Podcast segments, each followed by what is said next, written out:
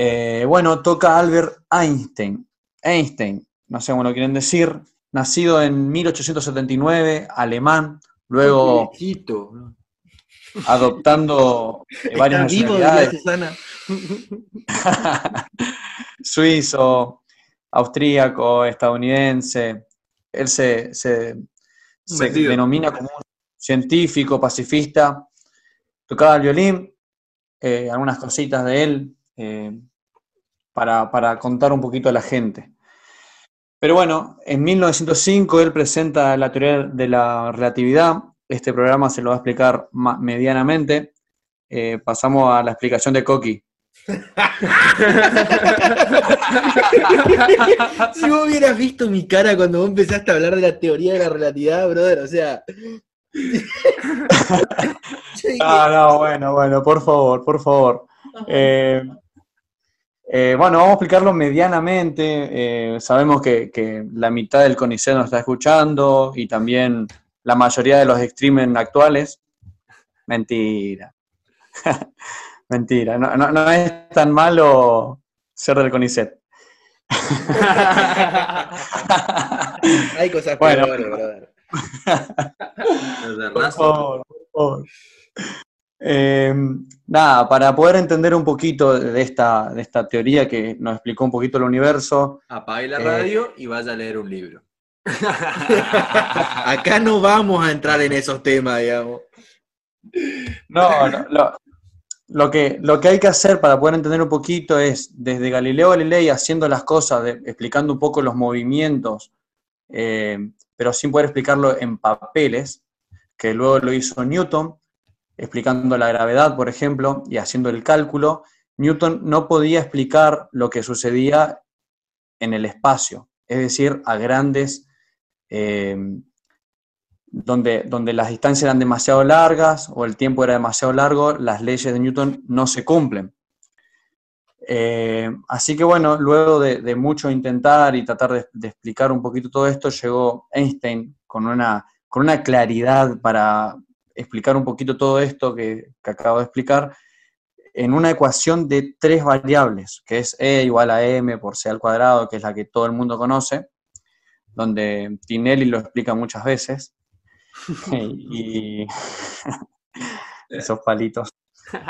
Eh, bueno, eh, todo, todo, ¿Es la ecuación de la bomba atómica, Ezequiel? No, no, no, no. Esto explica las velocidades y su relatividad. Te lo es lo que te, lo te quiero, lo que te quiero explicar ¿Lo puedo qué si no puede pasar tercer año de ingeniería? Ey, ey, ey, no, no, no, no, no. Con tercer Ahí vamos. de ingeniería no te meta, que difícil. Bueno, eh, ese es el respeto que nos tenemos mutuamente. eh, Nada, no, no es lo de la bomba atómica, es solamente sobre las velocidades relativas, es decir, no es la misma, el mismo estudio acá en la Tierra. O sea que no vamos a hablar de la bomba atómica, yo vine por esto.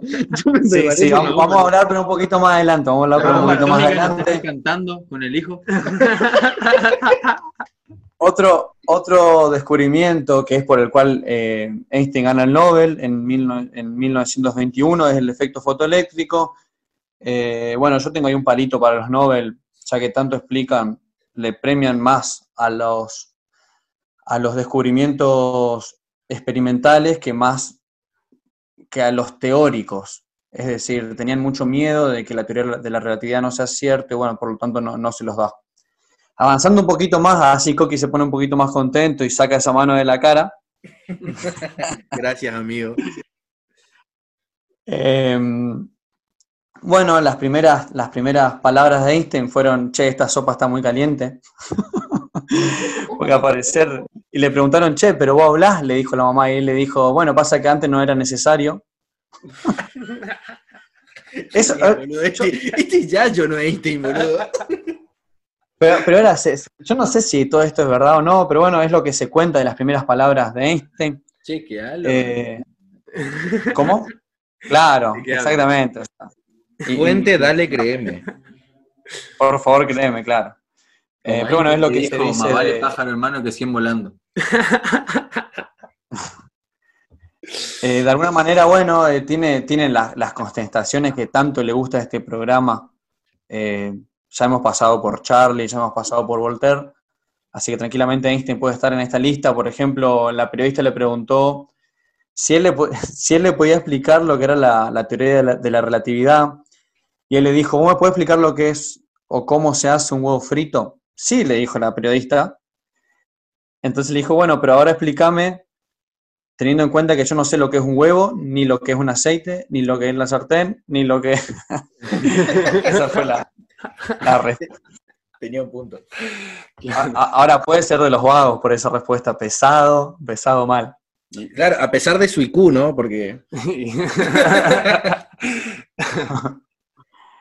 Eh, pero bueno, eh, tenía, él tenía una, una teoría también que era de que dormir, él dormía 10 horas. O sea que Coqui tiene cosa de Einstein. yo estoy adelantado, yo estoy por las 12 ya. Es que Coqui es la, es la mezcla entre Voltaire y Einstein. De las Solamente cosas que no- negativas. Porque está muerto. ¿Murió Einstein? Ah, Amigo, Bueno, una eh, pregunta. por- sí. Eh, ¿Cuán cierto es, eh, si te estoy matando con esto, después lo editamos y lo sacamos, vos preocupate? a ver, a ver, me, me gusta, me gusta el desafío. A ver. ¿Cuán cierto es eh, que su- la participación de su mujer era fundamental en sus ecuaciones, análisis, teorías? Sí, no, es totalmente, totalmente verdad. Elsa Lowenthal eh, fue, fue un, un gran soporte de Einstein eh, en todo sentido. Eh, estamos hablando de, de su segunda mujer. Mujeriego, mi ídolo. Sí, fue, fue mujeriego hasta, hasta anduvo con una espía rusa, o sea que le buscaba sacar información a él. Muy Marvel. No, no, es que la vida de Einstein es totalmente interesante, sobre todo para los ñoños así como ¿no? yo. No, pero, pero generalmente los ñoños son inteligentes. ¿Qué te pasó? Él está No necesariamente. Tiene cosas de, yo tengo cosas de Voltaire, ¿no? Vos sos ñoño. Tenés cosas de ñoñez. Coqui también tiene cosas de ñoño. Ojo, ojo, ojo con lo que a Ojo, ojo con el remate, por Ojo favor. que te denuncio al INADI. Ojo. Bueno, volviendo un poquito a, a- a sus 10 horas, un poquito, eh, volviendo un po- poquito a, a sus, a sus cantidad de, de horas dormidas, tenía una teoría que era que dormir la siesta un ratito, es decir, un segundo, eh, lo despertaba y lo hacía muchísimo más productivo, por lo tanto, miren, miren cómo se rebuscaba para dormir un segundo. Ponía una cuchara y un plato de metal, cosa que cuando se dormía eso se caía y así se despertaba. Pero eso era una tortura, boludo. Un loco, un loco. Bueno, hay una anécdota también que, que me gusta mucho, que, es- que es su encuentro con Chaplin, o Chaplin, antes de que se pongan un poquito quisquillosos. Eh, en su encuentro eh, se acerca Chaplin, eh, que estaba, eh, andás a ver bajo qué... Nada, mentira, estaba por decir bajo estupefaci- estupefacientes, pero era mentira, pobre Chaplin. Chaplin se, se falopeaba. Eso está claro. clarísimo. Sí, bro, no es discusión. Ay, eh, otro, otro viejo vecino que tranquilamente se podría, podría tener acá un poco su segmento, pero Sí, Einstein la agarra, de silencio. Einstein se acerca y, y le dice que él, lo- él lo admiraba completamente, cómo él, él, podía, él podía hacer reír y sin hablar hacerse entender, por lo que Chaplin le, o Chaplin le, le contesta, no, más admirable es lo de usted, ya que todos lo admiran pero ninguno lo entiende. Ma- magnífica respuesta, eh, por lo menos es lo que le gusta a este programa. Eh, y bueno, viene lo de la bomba atómica, ya que para los aplausos de, de Coqui. El momento. Mira, mira lo que estaba esa sonrisa, Coqui, por favor. Para la cara. Yo estaba esperando esto. Bueno, bueno, es, es una. Es algo que, que Einstein, lo cual después se arrepintió, pero Einstein era, era judío y en los momentos de la, de la Segunda Guerra Mundial, donde Hitler empieza a tomar fuerza, eh, hace un viaje hacia los Estados Unidos eh, y comenzó a hacer sus estudios ahí, eh, investigaciones por demás. Y bueno, llega el aviso de Einstein a, Roosevelt, en ese momento presidente de los Estados Unidos, eh, diciéndole que, puede existir una cierta bomba atómica, una tal bomba atómica, en la cual nadie tenía noción de lo que podía generar. Eh, y bueno, le envía una carta a Roosevelt adelantándolo y diciendo que él podía colaborar para obtenerla. Y, un pacifista, lo el verdadero. bueno, bueno, lo, que pasa es que estamos hablando nosotros con el diario un poquito de, del miércoles. a ver, digamos, no había que pensar mucho. ¿Para qué sirve una bomba atómica? Para unificar países. Es un hijo de puta. Bueno, pero ya, pero ya estaba un poquito esa, había bombas. O sea, no lo estoy justificando, solo digo de que había bombas, otras clases de bombas, pero nadie, nadie tenía en cuenta la magnitud que podía tener. Claro, quería ser más destructiva nomás. Bueno, bueno, no, no él. O sea, hubieron otros como Oppenheimer y otros que contribuyeron muchísimo más que Einstein. Einstein dijo que él podía ayudar, no ayudó, luego se arrepintió por esa carta, porque al que le llegó la carta y vio la firma de Einstein, enseguida se encargó de publicarla y mostrarla. Eh, pero bueno, un error de nuestro querido científico loco. Pequeño error. Sí, sí, pues, bueno, no sé si pequeño. Ah, fue irónico. Fue Japón, digamos. fue muy Pequeño lo que dejó el error de él. Fue habría, pequeño. habría que preguntarle a Hiroshima y Nagasaki cuán pequeño fue su error. Habría que preguntarle a qué se refería él cuando se autoproclamaba pacifista. Sí, sí, es que. Bueno, sí, no, no sé, es. Eh, está mal, está mal lo que hizo. Eh, se arrepintió duramente. Eh, pero bueno, su, vida siguió, le ofrecieron, le ofrecieron ser un poquito el presidente de Israel, la cual él después se negó. Pero un poquito nomás. La parte del norte. Claro, ser solamente, ser solamente un poquito el presidente de Israel. El otro poquito le iba a tener otro. El otro poquito le iban al premio Nobel de la literatura. El otro poquito lo iban a destruir todo. Ahora, es, es, impresionante cómo le gusta todas estas cositas. Digamos, yo le hablé de, relatividad, le chupó un huevo, le, estaba por hablar de Planck, de la, mecánica cuántica, y a usted lo único que le interesa es lo pequeño, lo poquito para hacer ese chiste. y somos conformistas, brother. Pero bueno, hay, hay otra, otra excentricidad que no usaba media, por ejemplo tenía un poquito cositas raras, qué sé yo. Eh, después, eh, luego de muerto, le robaron el cerebro. un tal Tomás Harvey. lo que ocupa. A Einstein le robaron el cerebro y a Perón las manos. y a San Martín los dientes. Y a Agustín un dedo. Agustín es otro amigo nuestro que cogí. Pero bueno, eso, además de haber, eh, lo robaron el cerebro, lo devolvieron 43 años después, un tal Tomás Harvey que fue, fue el que le hizo la autopsia. Ahora, ¿para qué quiere el cerebro muerto de Einstein? Pero bueno, qué sé yo. Alta Cada loco. Cada loco. Bueno, otra, otras, otras cositas que pueden motivar a nuestros amigos. Eh, no aprobó el examen de ingreso de la universidad. Estamos salvados. No, eh, no, no digan que tengo cosas de. Me estoy viendo en la cara. Me tiré arriba del micrófono porque si los lo, vi. Lo que no entiendo es por qué todos le miraron a Coqui otra vez. Pero yo jamás diría eso de Coqui, sobre todo porque él no llega ni al examen de ingreso. Y bueno, esas fueron las, las excentricidades de, nuestro querido genio, a pesar de algunos errores que los, los vagos no le perdonan. Eh, y así fue como murió en 1955.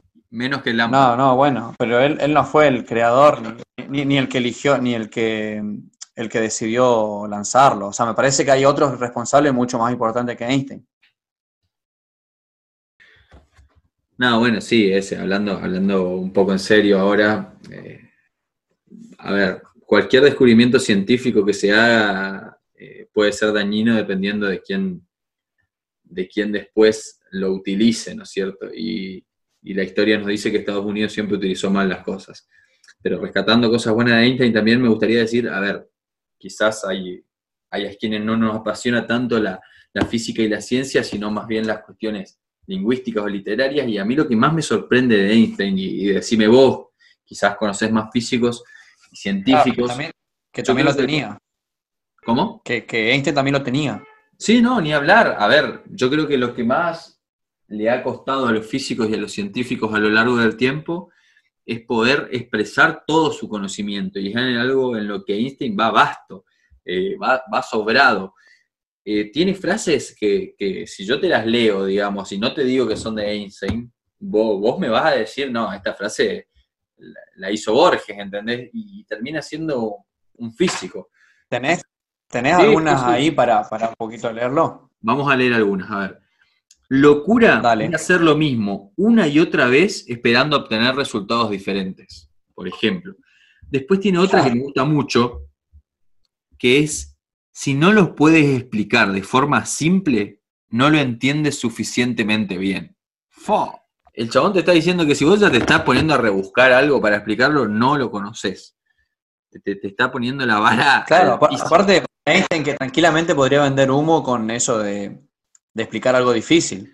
Sí, ni hablar. Y además, a ver, también te tira frases eh, que te la baja al llano y como vos decís, puede terminar siendo uno de los vagos.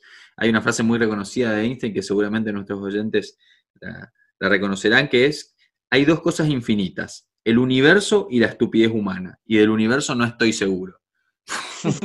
O sea, te, te- te la mandaba a guardar con una altura impresionante. Supongo que la estupidez humana a eso se habrá referido con los ejecutores realmente de la bomba, no, no con una persona que simplemente tuvo un pensamiento científico brillante, ¿no? Claro, ta- tal cual. Yo, yo coincido exactamente lo mismo por el hecho de, de que, si bien la bomba se tiró en el 1945, veníamos de, 4, 5, 6 años de guerra, 6 para ser exactos, en el cual no, es que andaban siendo muy amigables, y anteriormente hubo una primera guerra mundial, o sea, caerle a Einstein por una, por lo de la bomba eh, es, es querer ignorar otras cosas, me parece. Ni hablar, ni hablar. Sobre todo, el, a ver, la, la- la injerencia que tienen estos países, los mismos países de siempre, ¿no? Que no, no, termina, no termina de cambiarse, son, son estructuras sociales que, que vienen a dominar tanto, tanto estos países como, como quienes los encubren, como la iglesia. Einstein también se mostró eh, bastante, no sé si crítico, pero sí curioso a la hora de, de hablar de Dios. Tiene una, una frase muy linda que, que les quería decir, que es, la coincidencia es la forma en que Dios permanece anónimo, dejando bastante a entrever su postura, ¿no? Con esto, más o menos, daremos por finalizado este segmento a un querido vecino. Así